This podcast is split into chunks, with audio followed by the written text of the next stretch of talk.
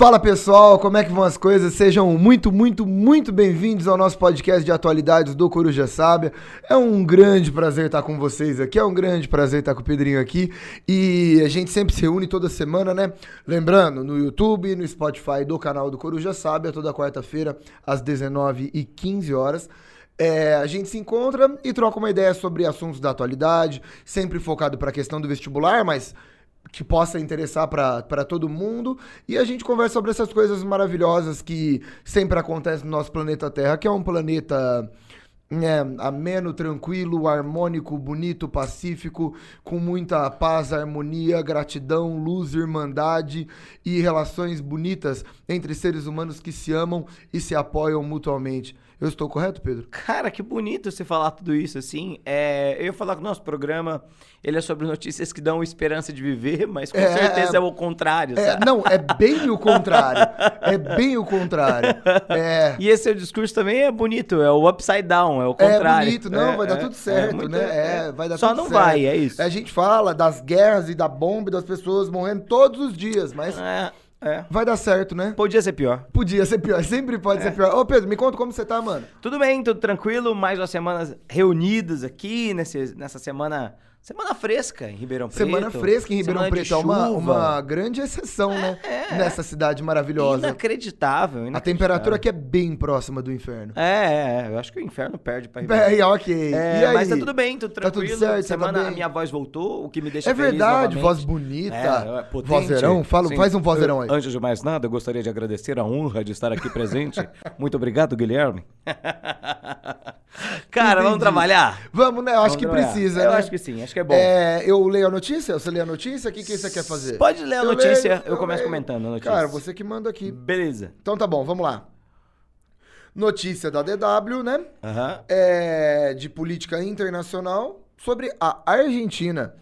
Guerra das Malvinas segue como ferida aberta na Argentina.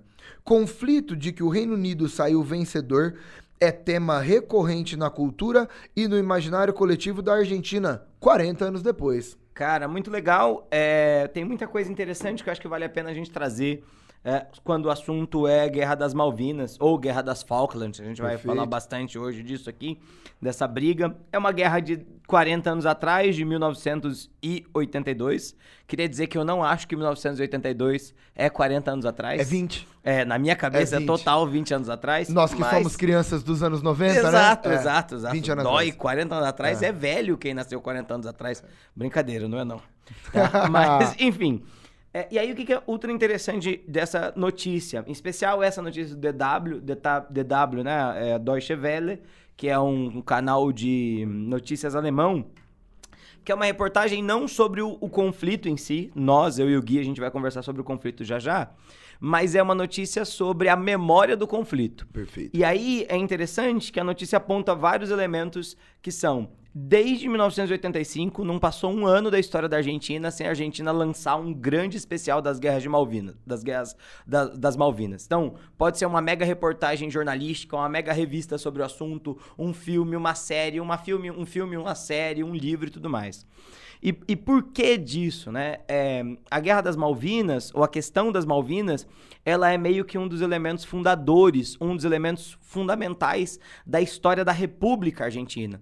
E aí, isso forma uma espécie, eu vou usar essa palavra como aproximação, Gui, mas isso, isso forma uma espécie de redentismo argentino. A ideia de que a Argentina ainda não está completa e a Argentina só se realizaria na completude no momento em que as, as Malvinas fosse dela. E por que, que isso é muito interessante? Porque esse discurso das Malvinas esse discurso ele se fortalece no momento em que a Argentina entra mais em crise. Uhum. Então, quanto pior a crise argentina, mais os argentinos lembram da Falkland, como das Ilhas Malvinas, como se fosse alguma coisa que faltasse. É, e essa discussão é uma discussão que é muito forte no finalzinho do século XX, principalmente, é, mas que vai ser, é, que tem suas raízes lá no século XIX, apesar de no século XIX não ser uma coisa muito importante para a Argentina. É, e aí isso tem muito a ver com a maneira com a qual a Argentina construiu a sua história, entende? Principalmente a história ensinada na escola, e a gente sempre discute muito isso, né? Qual que é a função da história?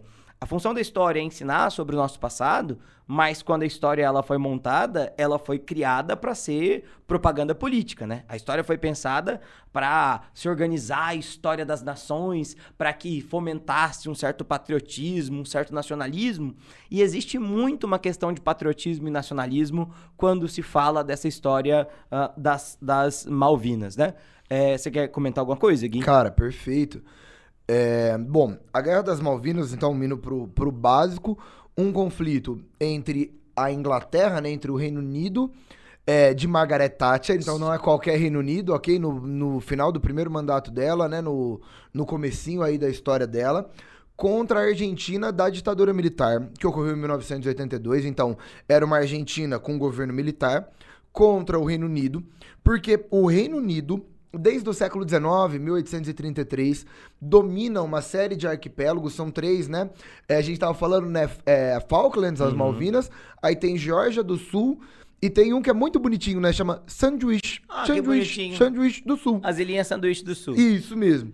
E esses três arquipélagozinhos aí, eles estão numa parte muito ao sul do Atlântico, perto da Antártida, uhum. tal, naquela região. E é uma região estrategicamente muito importante no Atlântico, uhum. que a Inglaterra domina, certo? Desde lá do início do processo colonizador. Teve umas disputas, mas a Inglaterra já pegou. Uhum. Acontece que a Argentina determina. O que, que foi isso? Eu adorei. A Inglaterra já pegou. É isso aí. É, Isso aí, ó. Já cara, acabou. Acabou a guerra. Porque, ai, teve, teve o Fernão de Magalhães. Ah, é. Não, teve aí, um cara que pisou lá é, por 15 minutos. E aí a Espanha falou que era dele. É, não, a gente Azar, vai falar. Né? É, é. Isso, Enfim. Total. Então, a partir de 1833 é inglês. Só que a Argentina considera que é um território, pensando em águas internacionais, pensando em aproximação, que é um território dela. Uhum. E a Argentina sempre considerou pegar essas ilhas de volta.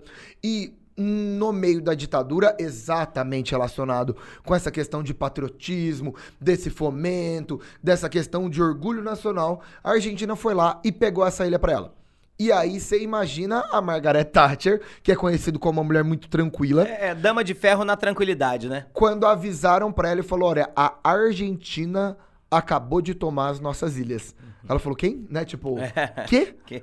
E aí a Margaret Thatcher vai mandar o exército inglês com tudo pra cima daquela ilha. Então, a Guerra das Malvinas diz respeito nessa linha, Pedro, que você está falando de memória coletiva, né? De, de construção de memória. É, no cenário internacional, há uma derrota horrível que a Argentina sofreu. É claro, né? É claro. Tipo, não precisa ser muito inteligente para pensar que uma guerra entre aeronáutica e marinha argentina contra a aeronáutica e marinha inglesa, a vitória seria inglesa, sim, né? Sim, Eu, sim. Né, assim... É, é, até bastante impressionante que a guerra tenha durado bastante tempo. É, dois meses. Dois meses. É, exatamente. Exato, exato. E é até inocente pensar que eles fizeram isso, né? Sim, sim. É, hoje, hoje, inclusive, isso não é brincadeira nossa, não. Todo mundo que analisa essa guerra fala, cara que, que a Argentina achou. A Argentina imaginava que a Inglaterra teria uma postura neutra, que a Inglaterra não teria uma postura de, de retomar aquela região com agressividade. Sim. Foi uma, um problema de inteligência, inteligência, não no sentido de ser burro, né? Inteligência não. no sentido de estratégia geopolítica, né? Faltou aí uma, uma inteligência. Então a Guerra das Malvinas diz respeito a uma assustadora derrota que a Argentina sofreu mas que hoje a Argentina ainda entende que aquela ilha pertence a ela. Então a Guerra das Malvinas é um problema, é, é uma ferida não curada, né? É um Sim. problema não resolvido. Sim. Porque a Inglaterra ainda entende que aquela ilha tem que ser dela. Então existe um impasse aí, né? Hoje existe uma super memória sobre os mortos nessa guerra, é famoso, né? Foram 640, 649 soldados argentinos que morreram. É, e morreram assim de formas horríveis, porque, de novo, a Inglaterra foi com tudo, tá? A Inglaterra foi com tudo. E aí, por conta deste fator, estamos ainda num caso aberto, que ainda gera essa ferida e que ainda gera um um, uma luta argentina, né? Uma revolta do povo argentino, um, uma busca por essa questão dentro do governo, né? Ainda existe esse problema das é, Malvinas. É, do ponto de vista dos símbolos nacionais, Perfeito. né? Na Argentina é muito comum entre os adolescentes, é, adolescentes de idade, ah, acabaram de sair da escola, estão entrando para a faculdade, os, os, meninos, principalmente, fazerem tatuagens. As Malvinas são argentinas. É muito normal isso tá. Tem uma camiseta da seleção argentina. Entendi. Que tem o um mapa da Argentina, assim, no fundo. E, e uma das partes mais importantes é justamente as Malvinas, que tá colocado embaixo, tipo, numa é uma, escala maior que o real. É uma luta, é uma memória é, coletiva, né? Dentro é da isso. Casa Rosada tem o um monumento às Malvinas Argentinas. Então, tipo, tem um painel gigantesco é, em que estão as Ilhas Malvinas e é. escrito, as Malvinas são argentinas. Desde 2012 faz parte da Constituição da Argentina. A ideia de que a Argentina tem como objetivo da pátria retomar as Ilhas Malvinas, entende? Então, Ixi, delicado, então, né? Sim. E aí dá um problema, só fazendo um adendo também, que a colonização inglesa rolou e a população das Malvinas é de origem inglesa, sim, eles falam sim, inglês. Sim, total. E, e, aí, porque a Argentina fala que é uma questão colonial. A Inglaterra dominou, colonizou aquela ilha lá, ela é nossa, é autodeterminação dos povos. A Inglaterra fala, não, mano, tipo, é inglês mesmo, né? A, tipo, é, acho que é interessante, essa discussão, não acho é que é simples, interessante né? a gente falar disso agora ao longo do que a gente for ao, ao longo do que a gente for explicar o que é o, o atrito desde o começo. Porque vai ser interessante ver como que as coisas mudam. Porque uma coisa é a questão colonial, que sim está presente, mas uma outra coisa fundamental é a autodeterminação dos povos. Essas ilhas são ilhas habitadas. E o que, que os habitantes dessa ilha acham sobre esse conflito? Ah, Consegue entender? Vamos pra, vamos pra... pra nossa parte histórica. Hum, bora lá. Oh, que treta, hein, mano? Total. Que treta. E hein? esse é mais um daqueles episódios que não tem quem tá certo e quem tá errado. É, né? Só pra variar. E, são dois países que sempre que se amam, né? São, Melhores amigos. Se dão é bem, isso né? aí. Então, porque é fácil gostar da Inglaterra e dos argentinos, né? Cara, que belíssimo comentário. Dois povos, né? Que o Brasil tem esse amor, né? Tem, tem. Tem essa situação. Tem. É isso, cara. É com esse comentário que a gente encerra o primeiro bloco e vamos falar sobre a questão do histórico. Roda essa vinheta pra nós. Pedrinho, é, a gente já, em episódios da China, já fomos para 2000 a.C. Em episódios da Índia, a gente já foi para 6000 a.C. Em episódios da Escócia, foi bem tranquilo, a gente foi pro século I a.C. Sim. É, já falamos do Oriente Médio, que aí, meu irmão, a gente vai lá na Gênesis. É, pra onde que a gente vai? A gente vai bem perto. 1690. Ah, 1513 ontem. talvez. Né? Ontem. É, bom, bem ontem mesmo, se a gente for pensar tudo, né? É, o que acontece? É, curioso, a gente não tem certeza, não dá para saber, na verdade, se as Malvinas tinham alguns povos autóctones, né? Alguns vão dizer que durante um período de tempo sim, outros vão dizer que nunca as Malvinas foram habitadas, então por isso não faz nenhum sentido voltar para o período pré-colonial ou coisa parecida. É, nós temos, é, por conta dessa, dessa questão, que envolve bastante a Argentina, uma disputa entre quem é que foi os, quem foram os primeiros a conhecer as, a, as Malvinas e estabelecer um, algum contato nas ilhas. Então, os argentinos defendem que os primeiros a chegarem às Malvinas, né, foram foi o primeiro, na verdade, foi o grupo do Fernão de Magalhães. Fernão de Magalhães, que é o cara que primeiro circunnavega o planeta Terra, né? É, se eu não me engano, 1512, 1514, né, esse intervalo de tempo. Então, bem no comecinho do 1500, é, e aí, como ele está a serviço da coroa da Espanha, os espanhóis falam, então é uma conquista espanhola.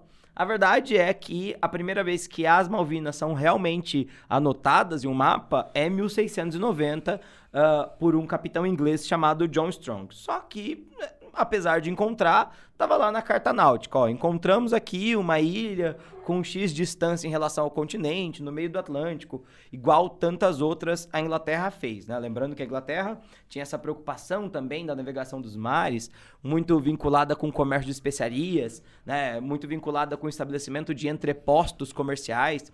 Vale lembrar também da ideia de parar nessas ilhas para abastecimento. Um navio tinha uma autonomia relativa no oceano, mas, por exemplo, um navio saído da Inglaterra que quisesse chegar até o Peru, que tivesse que contornar ali uh, o, o, o, Estreito de Magalhães, ele teria que fazer várias paradas, porque o navio não sai de um lugar e vai direto para o outro. É, é impossível pensar nas navegações portuguesas sem pensar em Madeira, sem pensar em Sim. Açores. Impossível pensar na espanhol sem pensar nas Canárias, Canárias. né? Tipo, é importante você ir determinando essas ilhazinhas no meio do caminho, é lá que você para. Sim, Perfeito. sim, sim, sim. É, e a mesma coisa vale para o Caribe aqui, né? Antes das frotas do Tesouro alcançarem o alto mar, elas paravam nessas, nesses lugares e tudo mais. Bom, Colonização de fato, né? 1764 é o ano.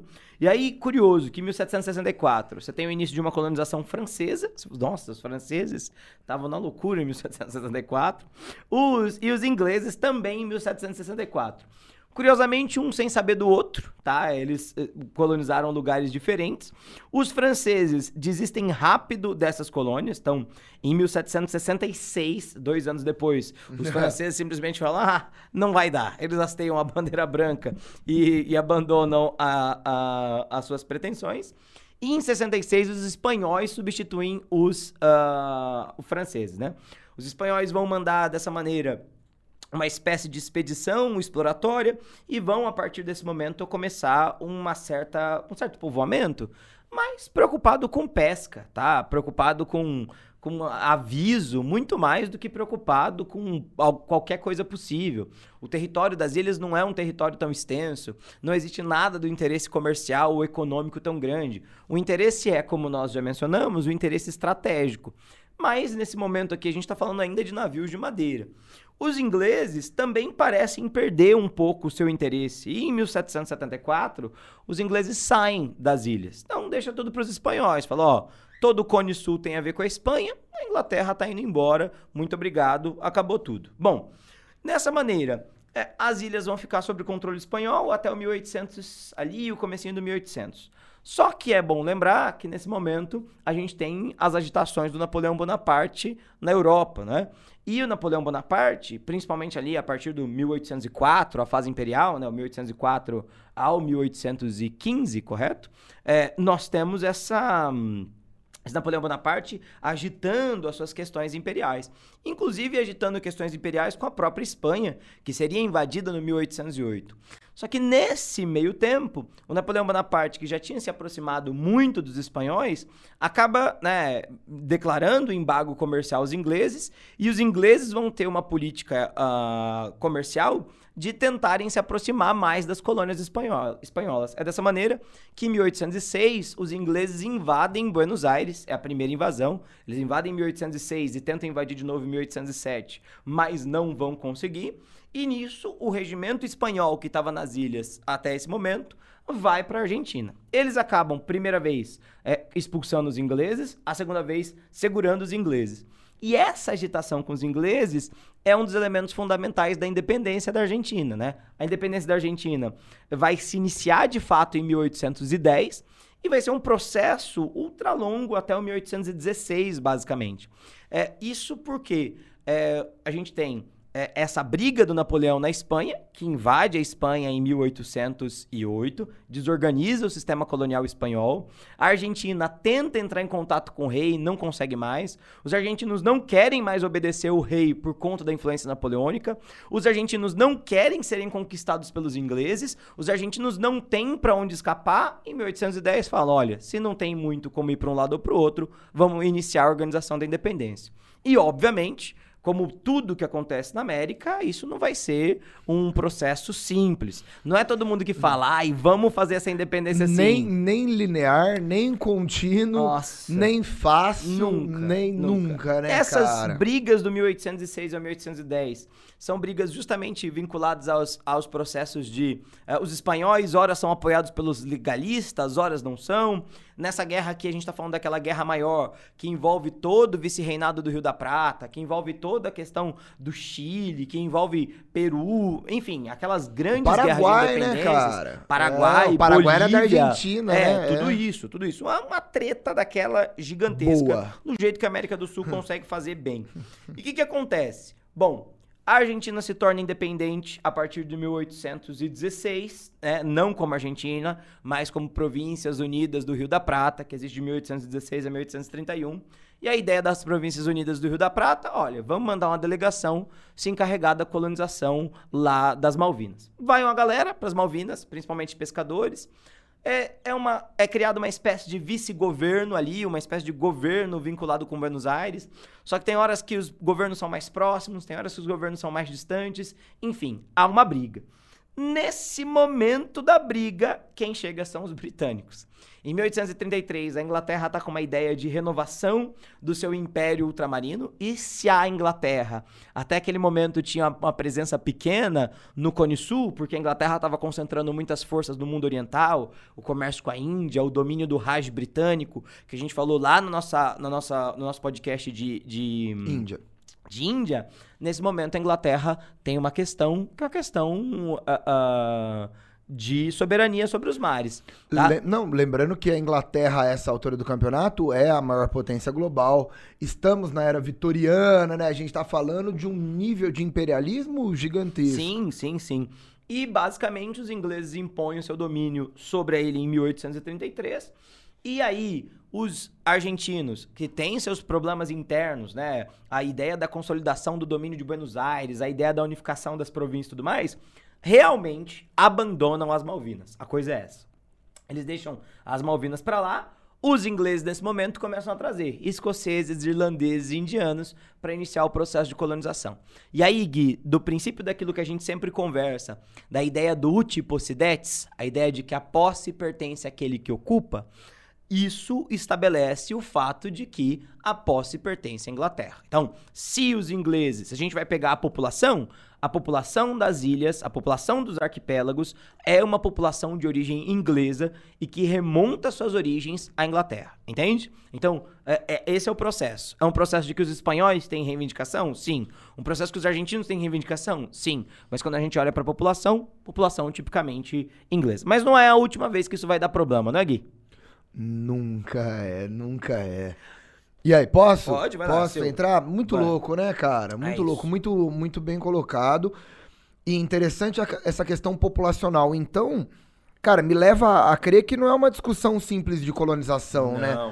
É, e é diferente, por exemplo, que a Inglaterra fez na África do Sul, que matou e arrancou a população local pra colocar uma população Sim. dela. É diferente. Sim, sim. De novo, você falou que é uma ilha que a gente nem sabe se tinha população nativa ali, né? É Exatamente. diferente. Exatamente. E chama discussão, hein? É. É delicado, é, né? É uma discussão muito grande, é. muito parecido com a, a discussão que o Brasil tem com as suas terras, in- é, é, as suas águas, é, como por exemplo o arquipélago de São Pedro, que é o último limite que, que é São Paulo e São Pedro, se eu não me engano, inclusive, que é o último, último limite do Brasil. E aí, tipo, lá é brasileiro, mas ninguém mora lá, sabe? Só que o Brasil mantém uma base de pesquisas constantemente e sempre tem um brasileiro lá Aham. pra falar, ó, é ocupado, portanto pertence ao Brasil. É. Nesse caso, eles perderam isso. Perderam, eh, não, não existia um Nossa. argentino ali e os ingleses chegaram, né? Delicadíssimo. Exato. Bom, vamos lá então. É, A história argentina do século XX, entrando já no século XX e levando essa questão pra perto da guerra, é uma história, Pedro, veja se você já ouviu alguma coisa parecida É. assim. É uma história instável, cheia de golpe militar, cheia de grandes e pequenas ditaduras, Ah. cheio de um governo tirando o outro, cheio de conflito por conta do domínio descentralizado que existia de latifundiários e uma questão entre de briga entre classes médias urbanas associado já a uma lógica mais industrial, brigando muito com o poder latifundiário e aí uma elite É ruralizada. Brasil? Muito. É Bolívia? É Venezuela? É É, Brasil, é México? Venezuela, é Você pode. México. colo- Pega, pega o país que você quiser, meu irmão. Pega o país que você É. quiser. É Nicarágua? É México? É Bolívia? É Chile? É- Pega, pega onde você É quiser. Uruguai? É, é, é, pega, pega onde você quiser. Cara, a história da Argentina é complicada e. Eu, eu não sei se eu vou falar uma besteira agora, tá? Pode ser ignorância da minha parte. É. Mas me soa até mais confusa que a brasileira. Ah, eu também Sabe acho. por quê? Porque no Brasil, quando você tem um período de ditadura, é ditadura. Aí tem um período democrático, é democrático. É. Cara, a Argentina fica, fica indo e voltando. Tipo, ó, no Brasil a gente tem, no século XX, ó, período oligárquico. Cara, são os presidentes da oligarquia. Depois tem o Vargas, Uhum. que é um cara que entra e ele vai fazer uma ditadura. Cara, na Argentina, a primeira metade do século XX é uma briga. É um governo civil, aí é um governo militar, aí entra um latifundiário. Não, não, não existe uma continuidade. Sim. Cara, o Brasil tem uma ditadura militar, né? O Brasil tem uma ditadura militar que vai de 64 a 85, com os cinco presidentes lá famosos, que vai do Castelo Branco ao Figueiredo. Cara, a Argentina tem ditadura militar que começou na Revolução de 43, é tudo nome que eles deram, tá? Pelo Uhum. amor de Deus. Revolução de 43 que dura até 46, aí acaba. Aí tem uma que eles chamam de Revolução Libertadora, que é outra ditadura militar, que vai de 55 a 58. Uhum. Aí depois tem a Revolução Argentina, que vai de 66 a 73. Uhum. Depois tem o golpe do Videla, que vai de 60 76 a 83. Uhum. E no meio disso tem os governos civis, os governos populistas, né? O Perón, que é o grande Uhum. cara. É, é. Vai, aí volta, aí vai, aí volta. Não, não tem uma E continuidade lá do tem período. uma outra questão curiosa que algumas ditaduras perseguem os membros das antigas ditaduras, assim. Então, isso é uma coisa, é uma coisa impressionante. Eu não gosto dessa ditadura, eu gosto Eu dessa, sou né? uma ditadura. terrível, terrível. Cara, e aí qual que é o lance? Bom, primeiro ponto. É... A questão das Malvinas é uma questão patriótica. É uma questão que envolve orgulho nacional. Então, governos que vão atrás dessas ilhas são governos que utilizam como instrumento do seu poder a questão patriótica. É isso, né? Então, quanto mais o governo se envolve para esse lado de um nacionalismo, de um orgulho de ser argentino, de uma questão de tentar uma, uma união nacional em cima desse líder, ocorre uma, uma maior preocupação. Tanto é que nessa linha, dois, dois tipos de governo que são absolutamente contrários se preocuparam com as Malvinas. O caso do Perón, Juan Perón, que foi presidente em duas oportunidades, tá? Na primeira, ele vai ter dois mandatos gigantes ali, né? De 46 a, a 55, e depois ele volta de 73 e 74. É, o primeiro ele governa tipo 10 anos e depois ele volta um ano só porque ele, ele morre. E aí a vice dele é a Isabelita, né? Ele Perón. tem um costume de colocar como vice as esposas também. Isso mesmo, É um isso detalhe. mesmo, exatamente. A Evita, né? Ela, a Evita vai tentar, mas arrancam ela, né? É. A Evita morreu com, com câncer de, de útero aos 32 anos de Sim, idade. terrível. Se tornou talvez a figura mais cultuada né, da história da Argentina, a primeira esposa do Perón. É, e o Perón é um líder populista. Então, como ele trabalha com esse nacionalismo, com esse trabalhismo, com esse orgulho de ser argentino, ele é um cara que ele já cogita alguma questão sobre as Malvinas. Ele tem, eu até anotei uma data porque é um negócio muito cogitado, assim, tem a documentação lá, mas é muito pouco falado que é em 51. Então é no, no começo do segundo governo dele aí, ele já cogita tomar as Malvinas. Só que isso não ocorre. Bom, o Perón sai, e aí tem mais duas ditaduras militares, né? Tanto que no meio ele entra de novo. E aí tem a última ditadura militar na Argentina. A última ditadura militar na Argentina é a famosa, é a que a gente fala, é a que mais deve ser levada em consideração no que diz respeito a uma ditadura militar no contexto da Guerra Fria, de Operação Condor, de aliança com o Brasil, né? De pensar, quando a gente pensa no governo Médici, né, no Brasil, que é, é o horror que é, na Argentina, no ano de 1976, entrou um cara chamado Jorge Rafael Videla. É o, é o nosso Médici, né? Sim, é o cara que sim. carrega que carrega muitos muitos corpos ali Sim, nas costas dele, que carrega acusações de terrorismo de Estado, que carrega acusações é, centenas de acusações de violação de direitos humanos, de assassinato, de perseguição e de coisas horríveis, tá? E o Jorge Rafael Videla, ele é a marca ele é o grande nome, sem sombra de dúvidas, no que diz respeito à questão de uma ditadura da Argentina. E no governo dele, em 1978, já teve uma treta, uma treta territorial, que não foi com a Inglaterra, foi com o Chile. Lá na região da, da Terra do Fogo, sabe, Pedro? Lá na Patagônia, né? Extremo sul. É, tem o estreito, olha que bonitinho também, outro nome bonitinho. Estreito de Beagle. Beagle, é bonitinho, não é bonitinho? E aí no estreito de Beagle teve essa treta com o Chile, que ainda permanece, de novo, não foi resolvido, e ainda é uma questão territorial da Argentina. É, Chile e Argentina, inclusive, tem uma disputa sobre quem é que é a nação que detém o território mais ao extremo sul É- da é isso América, mesmo, né? é aí que tá. É, e aí a Argentina fala que tem a ver com eles por conta do território ser habitado, Isso. os chilenos não, né? E, e aí tá nessa linha. Então eles brigam sobre aquela região da Terra do Fogo até hoje. Bom, o Jorge Rafael Videla é afastado do poder, ele coloca a. E isso não dá pra falar, tá? A Argentina. A, a ditadura argentina, ela tem um número de mortos e perseguições que é um negócio absurdo. E ela enfia a Argentina numa crise econômica que é um negócio absurdo. Tanto é que hoje é, pessoas favoráveis à ditadura militar dentro da Argentina é um negócio assustadoramente raro, tudo bem? É diferente do que a gente encontra hoje no Brasil. Então, a situação da Argentina foi tão complexa e tão escancarada. O Videla foi preso, tá bom? Ele cometeu todos os crimes e isso é muito escancarado e muito claro. Ninguém tem dúvida disso. O Jorge Rafael Videla, ele renuncia, e aí vão entrar vários militares depois dele até 83 que governam por pouco tempo. Um deles, né, um dos personagens mais importantes da nossa aula, Leopoldo Galtieri. Uhum. Galtieri é o cara que ele vai ver uma Argentina numa linha bem bem difícil no que diz respeito à questão econômica. Ele vai ver uma ditadura muito descredibilizada e ele vai entender que era necessário algum projeto, algum plano para tentar reavivar o governo, tentar favorecer o governo, tentar entrar nessa linha. E ele cria o plano, os militares, né, do governo dele criam um plano de tomar a região das Malvinas, não só as Malvinas, também a Geórgia do Sul e também sanduíche, do sanduíche sul. do sul. Não, vou sanduíche do sul.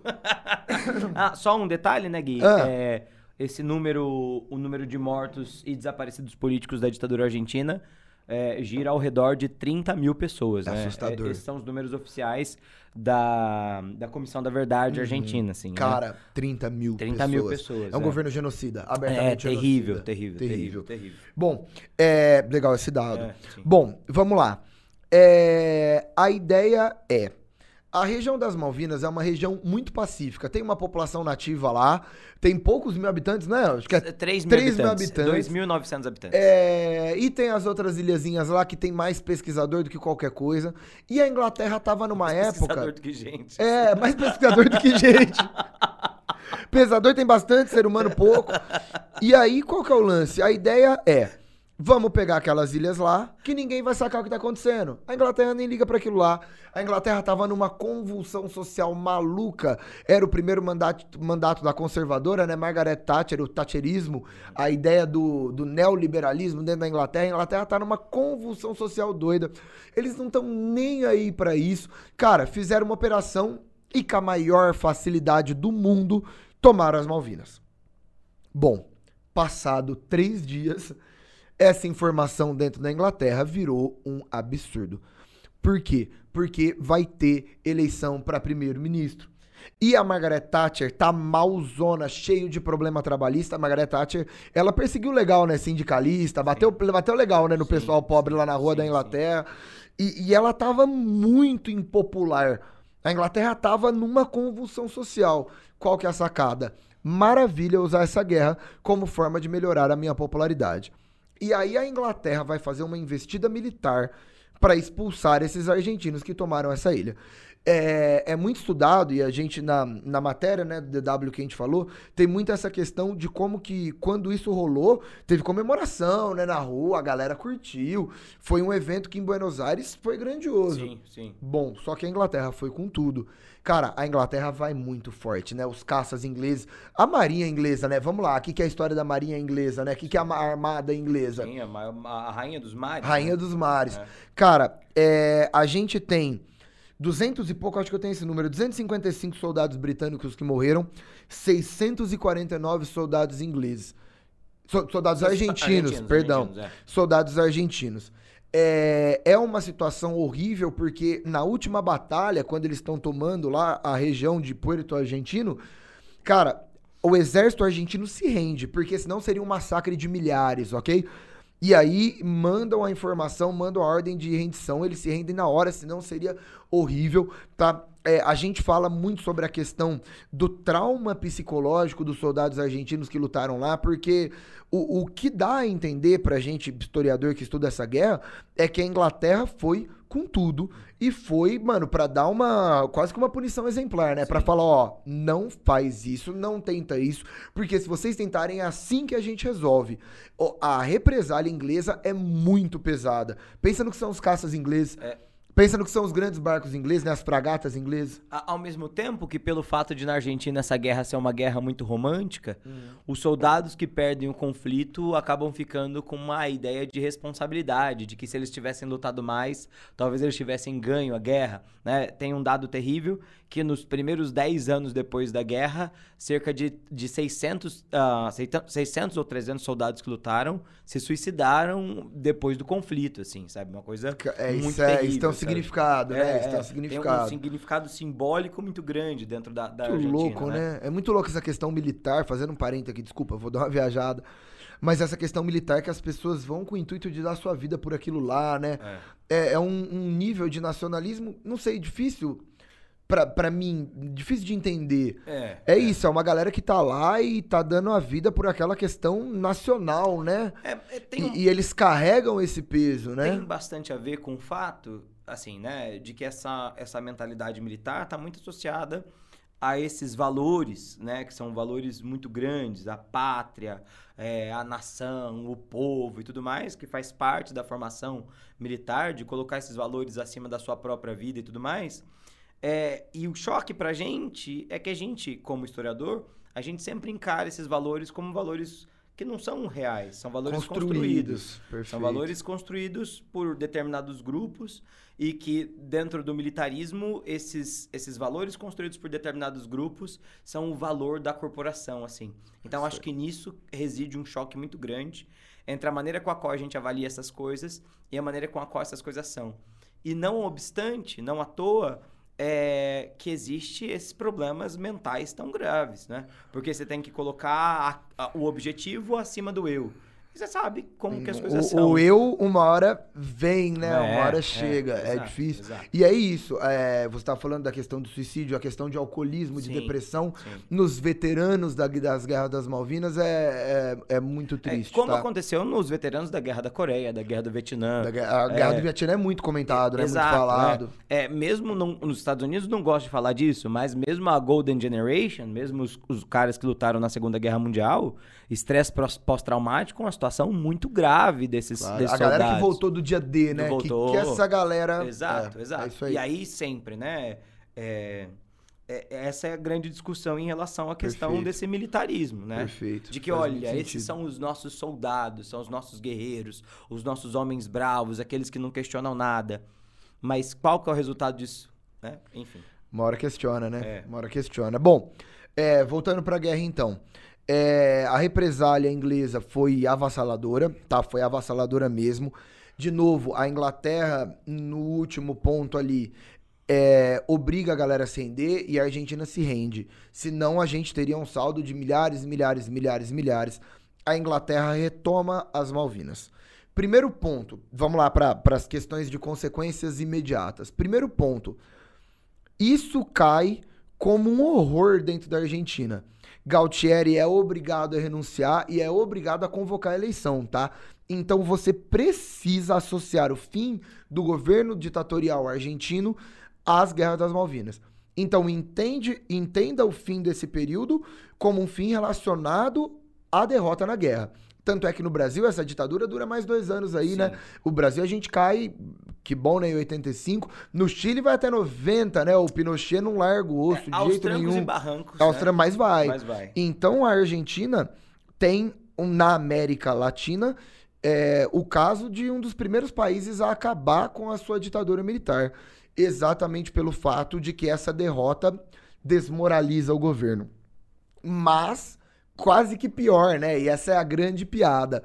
A Argentina fez Margaret Thatcher se reeleger Sim. é, ela estava com um nível de popularidade baixíssimo. De novo, é, as políticas de Estado mínimo que ela tinha na Inglaterra, as políticas neoliberais, cara, cortou direito de todo mundo, cara, flexibilizou medida trabalhista e ela tava brigando com o sindicato, brigando com o trabalhador. Ela tava numa onda muito impopular. Eu acho que é um programa muito interessante falar sobre neoliberalismo no século XX, falar sobre o caso estadunidense e o caso Margaret Thatcher. Acho que esse é um Eu tô programa, dentro. um programa a Vamos fazer uma dessa. Sim. É bom que a gente vai ter ideia de programa durante o programa, É né? bom, é bom, é Isso é bom. bom. É bom, bom, bom guardar. Guarda. E aí, gente, qual que é o lance? É, Margaret Thatcher, em 83, vai se reeleger e novamente será a primeira-ministra inglesa. E ela fica até 90, meu irmão. Ela fica até 90. E aí a galera que, que não gosta dela, né? A galera que, que é muito... Que é opositora a Margaret Thatcher, e ela tem bastante dessa galera, né? os trabalhistas, a galera de uma linha mais popular ou da esquerda fala assim, ó, a culpa daqueles 10 anos horríveis da Inglaterra é da Argentina, né? É da Argentina. Porque a vitória dela né, nas Malvinas criou um boom de popularidade muito interessante, muito interessante, beleza? Excelente. É, então vejo dessa forma, lembrando que depois Na Argentina entra o Alfonsín e no Brasil, depois da ditadura, entra o José Sarney e eles criam uma aproximação que vai dar origem ao Mercosul depois. Então existe uma aproximação Brasil Argentina muito grande. E no caso das guerras das Malvinas, lembra que a maior parte das potências internacionais obviamente apoiaram o Reino Unido, inclusive os Estados Unidos, tá? Por isso é, é, é, impensável uma vitória da Argentina. É impensável. Mas, como a gente vai falar agora, esse problema ainda persiste. Certo, Pedrinho? Perfeito. É isso. Vamos, vamos falar um pouco da questão atual, né? Como que estão essas relações aí, rapidão. É, é nosso último bloco. Pra ver né? como um tá. Vamos lá? Perfeito. Então vamos mandar Bora mais um lá. bloquinho aí e joga pra nós. Bom, cara, é... antes disso, eu, eu, antes de chegar em, em questões atuais, bom, tem a ver com questões atuais, na verdade. Posso, eu quero começar falando um pouquinho do Brasil nessa relação. Afinal de contas, o Brasil viveu uma ditadura militar uh, lá em 1982 também. Era o final né, do governo do João Batista Figueiredo. A coisa já estava dentro do processo da abertura lenta, gradual e segura, né, que lá atrás o, o Geisel havia prometido. Mas o que, que eu quero chamar a atenção dessas relações? É, há um comentário de que por pouco o Brasil não entra na guerra uh, das Malvinas, uh, curiosamente. Isso porque é, existia um, um avião, né, os bombardeiros ingleses saíam de uma base muito distante das Ilhas Malvinas para atacar as Ilhas Malvinas. Um piloto de um desses bombardeiros, um piloto inglês, errou a rota do retorno do bombardeiro e ele acabou optando por descer em um aeroporto do Brasil. Quando, Rio de Janeiro, né? No, é, quando o avião, quando a, o bombardeiro entrou no espaço aéreo brasileiro, os soldados, né, a aeronáutica brasileira estava muito atenta por conta dessas tensões que estavam acontecendo. É, eles uh, emitem alerta para a aeronave desviar rota. A aeronave não desvia rota justamente porque não teria como. Ela ia cair por falta de combustível. É, e aí eles pedem para descerem no aeroporto no Brasil e tudo mais. E a Marinha Brasileira concorda. É, só que assim, o Brasil na guerra do, nessa guerra é um país neutro e pelas regras da neutralidade, toda a tripulação e o navio são prisioneiros do Brasil a partir do momento que isso acontece. Então, ah. é, o, nav o, o avião. Falei navio, né? Não, é, mas. É, falei, na, é, enfim. O, mas poderia o, ser, avião, né? é, o avião é preso no aeroporto no Brasil. É, nisso, a carga, né, o material bélico é confiscado, então as armas passam a pertencer ao Brasil a partir daquele momento. Os, os caras, os pilotos, se transformam em prisioneiros do Brasil e a aeronave deve ficar fora do combate até o final da guerra. É super bonitinho a regrinha, né? É. E, e, aí a Inglaterra fica brava, fala: ó, não tem como fazer isso e tal. O Brasil fala, amigo, regra de guerra, se quiser brigar, briga, eu não vou fazer nada. E aí a gente combina, devolve os soldados e devolve o avião desde que nem o avião nem os soldados voltassem à guerra, tá? Mas dois dias depois a guerra acabou a, a parando. É, em relação a hoje, a posição do Brasil sobre a Argentina e as Falklands é uma posição neutra favorável à Argentina. Então, o Brasil não diz que a Argentina tem reivindicação sobre o território. Então, nunca o governo brasileiro falou: olha, as Falklands devem pertencer à Argentina ou emitiu isso mas sempre em pareceres que a Argentina emite sobre esse tema, o Brasil nunca vota contra esses pareceres, entende? Então, do ponto de vista da geopolítica, isso indica que o Brasil tende a, a, a, mais à questão argentina do que a questão inglesa. Perfeito. Mas nós falamos antes, né? A questão inglesa tem a questão da autodeterminação, né? É, é, Delicado, né? Comunicar, Delicado, falar um pouco mais sobre a é. situação hoje. É, bom. É, primeiro ponto, Argentina e Inglaterra não tiveram nenhuma relação diplomática até 1990, que foi o governo da Margaret Thatcher. Então, quando a mina tava lá, não abra a boca para falar de Argentina aqui. Primeiro ponto. É, então, as relações foram retomadas em 1990 e a ideia é ter uma relação amistosa e tranquila. Mas, cara, de 1990 até hoje, vira e mexe aparece um, um, problema por conta disso. Por quê? Porque, de novo, cara, lá tem população inglesa. Que é uma população favorável ao domínio inglês. Isso é muito delicado. É uma população que já teve um monte de plebiscito. E a população fala: a gente quer essa da Inglaterra, a gente é inglês. E isso é delicado. Tanto é, uma curiosidade boba aqui, quando a Inglaterra toma o. Quando falei errado, quando a Argentina toma o domínio das Malvinas, no comecinho da guerra, eles obrigam todo mundo a falar castelhano. Então tem até uma revolta da população da ilha, assim. Então, é, a própria população da ilha é mais pró-Inglaterra do que pró-Argentina. Mas, como o Pedro disse no começo né, do episódio, é, é uma questão de orgulho nacional envolvido para a Argentina. É uma questão relacionada, cara, à, à, à base da construção daquela nação. Então a Argentina ainda reivindica aquele território. Hoje o projeto é conseguir as Malvinas por meio de acordos pacíficos. Então hoje a Argentina não considera atacar de novo. Que bom, né? Tomou um pouco de noção. Só que vira e mexe eles entram numa guerrinha comercial. Tanto é que hoje Reino Unido e Argentina não são grandes amigos, não tem muitas relações. Teve um caso famoso, foi no, nos anos 2000, que acho que foi 2005, né, que o ministro, a ministra da Economia tinha determinado para que os grandes industriais e os grandes exportadores, até de, de, grão, de qualquer coisa, de trigo na Argentina, não exportassem nada para o Reino Unido. Então tem essa briga. Ah, e tem uma boa também, essa é de 2010. Olha isso, mano. A Inglaterra sempre determinou que eles tinham as Malvinas porque eram deles, porque era colonização e, e, porque tinha lá. A Inglaterra sempre falou, cara, não tem nada ali, não tem nenhum interesse lá, não existe por nada. Então vocês acham que é uma questão de imperialismo econômico, de enriquecimento? Nada a ver. É que a nossa ilha, a gente pegou a população nossa. É. A Inglaterra sempre determinou que existe um domínio que é um domínio natural de um povo inglês ali. Uhum. Em 2010, a Argentina viu os ingleses extraindo petróleo ali do lado. Aí o clima fechou. Fechou. O tempo fechou total. Porque aí já gera uma, uma outra conotação, né? Mano, eles estão lá num território que deveria ser nosso, eles estão enriquecendo em cima daquilo. Então, do... desde que a guerra acabou, o, o, o, ápice das tensões se deu em 2010, quando viram que a Inglaterra tava arrancando petróleo pra caramba ali do lado. Aí a gente falou, uai, vocês não tinham. Não era sem interesse econômico? Que palhaçada é essa? Então. A Argentina e a Inglaterra hoje, teoricamente, um tem embaixador em cada lugar, são amiguinhos, tá tudo bem. Mas mais ou com menos. uma tretinha vira, aqui ali. Vira e mexe tem uma tretinha. Então, essa é a condição instável e ainda não completa, não finalizada entre Argentina e Reino Unido por conta das Falklands, as Ilhas Malvinas. Excelente. É isso? Maravilhoso, Feito. maravilhoso. Achei incrível. Então incrível. vamos dar uma passada pelo, pelas últimas notícias Vamos dar aí. aquele girão de E notícias. é nóis, e, ver fechou, o tá que bom, né? Falamos. Então vamos pro nosso último bloco então, tira aí. Hum, boira.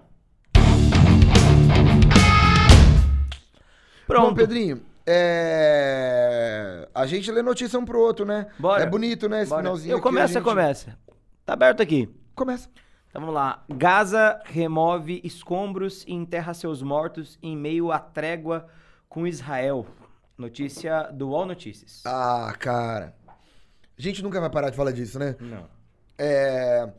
Faz... Se esse programa tivesse 70 anos, a gente estaria há 70 anos falando desse assunto, inclusive. Só avisando.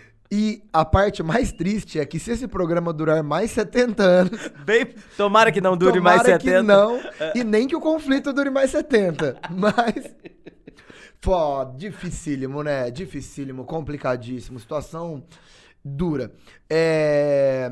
Israel falou que os líderes do Hamas, e lembrando que é considerado um grupo terrorista, né?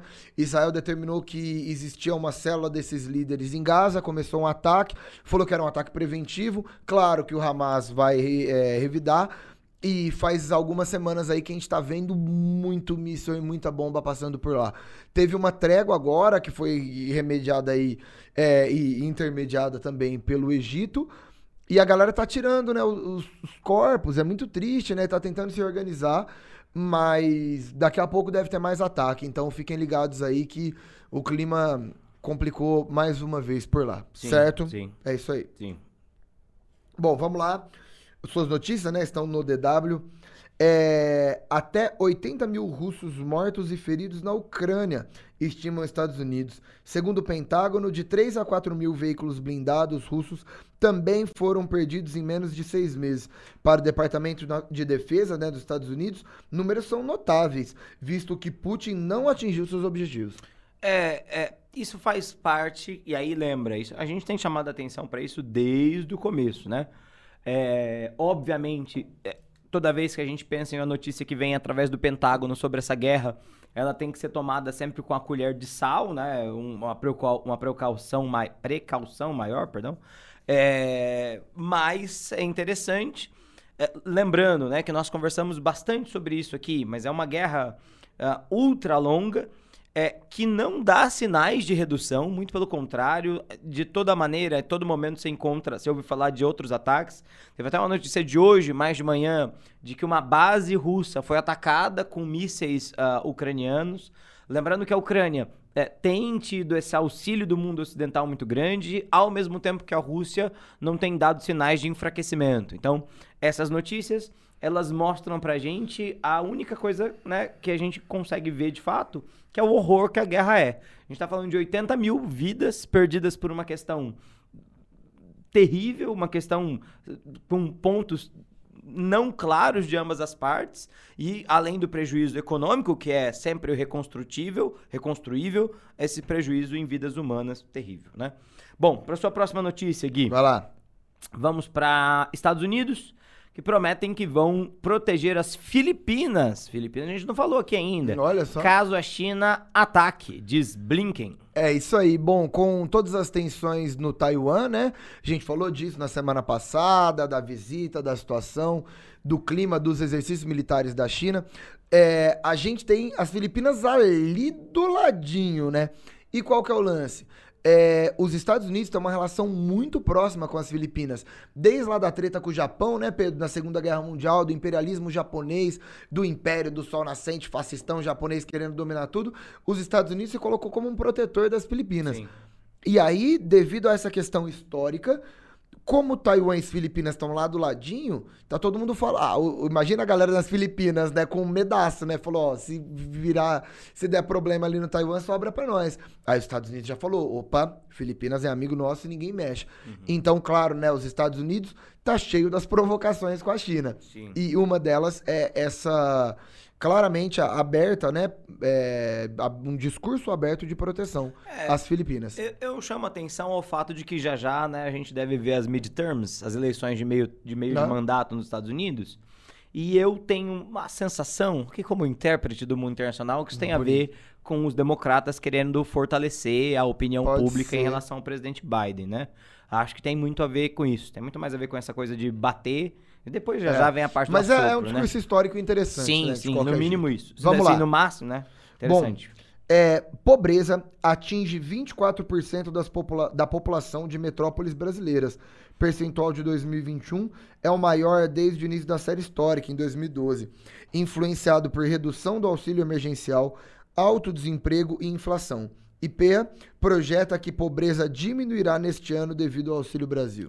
É, essa é uma questão, no mínimo, muito interessante. E aí, de novo, né? Eu já comentei isso atrás. A gente sempre com, uh, comenta política internacional. E qual que é o interesse de comentar uma, uma, uma notícia de política interna do Brasil?